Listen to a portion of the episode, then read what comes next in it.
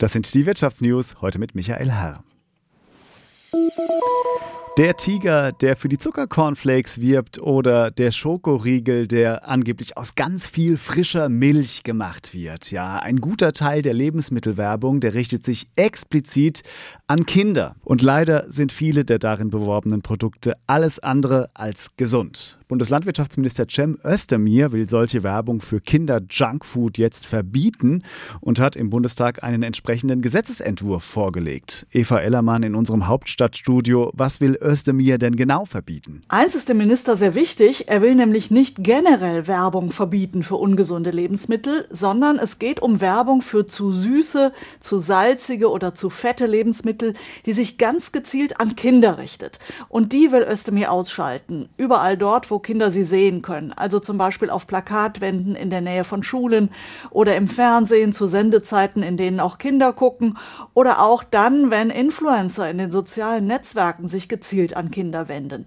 Welche Produkte davon betroffen sind, das soll sich nach einer Nährwerttabelle der Weltgesundheitsorganisation richten und überwachen sollen das Ganze die Behörden der Länder, die zum Beispiel auch überprüfen, ob die Lebensmittelkennzeichnung korrekt ist und ähnliche Dinge. Eva Ellermann aus unserem Hauptstadtstudio mit den Infos. Vielen Dank dafür.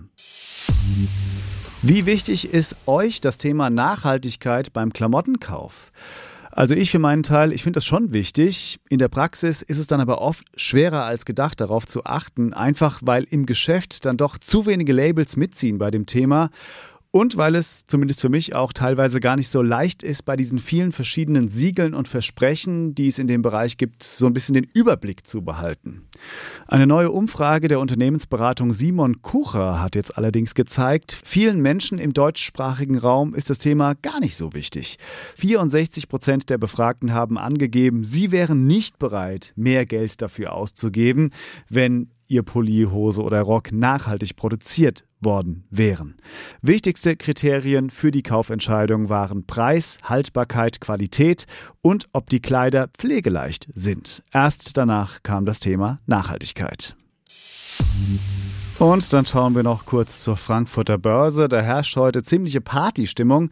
Der DAX ist aktuell um 15.05 Uhr fast 1,8 Prozent im Plus und damit macht er auch einen großen Teil der Verluste der vergangenen Woche direkt wieder am Montag wett.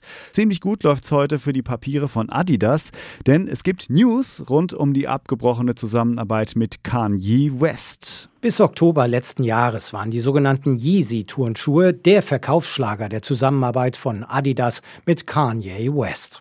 Allein im vergangenen Jahr trug die Yeezy-Produktlinie über eine Milliarde Euro zum Betriebsergebnis von Adidas bei. Durch die Trennung von West drohte dem Sportartikelkonzern in diesem Jahr ein Verlust von 700 Millionen US-Dollar. Das Betriebsergebnis von Adidas könnte dann um plus minus null landen, so die Befürchtungen. Jetzt deutet sich nach Berichten in Hip-Hop-Medien jedoch ein Deal an, der beiden Seiten nützen könnte. Adidas darf die schon produzierten Sneakers doch verkaufen, West bekommt vermutlich eine Beteiligung an den Verkäufen. Offiziell bestätigt ist die Einigung aber nicht. Adidas hatte sich im vergangenen Oktober von Kanye West getrennt, nachdem sich der Modedesigner wiederholt antisemitisch geäußert hatte. Nikolas Buschlüter, ARD Börsenstudio Frankfurt. Und das waren sie auch schon wieder, die Wirtschaftsnews am 27.02. nachmittags. Hier bekommt ihr zweimal am Tag alles Neue, alles Wichtige aus der Welt der Wirtschaft. Und am Sonntag, da beantworten wir dann eure Fragen.